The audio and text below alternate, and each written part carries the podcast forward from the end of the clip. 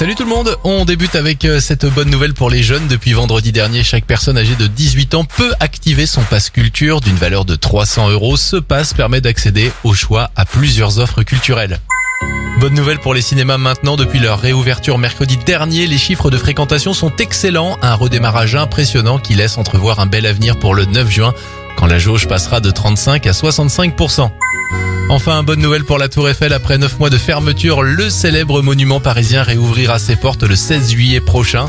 Si cet été vous voulez visiter la Dame de Fer, la vente de billets reprend le 1er juin, mais vous pourrez aussi vous rendre sur place à partir du 16 juillet. C'était votre journal des bonnes nouvelles. Envie de le réécouter? Pas de problème, il est dispo en replay maintenant sur notre site internet et notre application Radioscoop.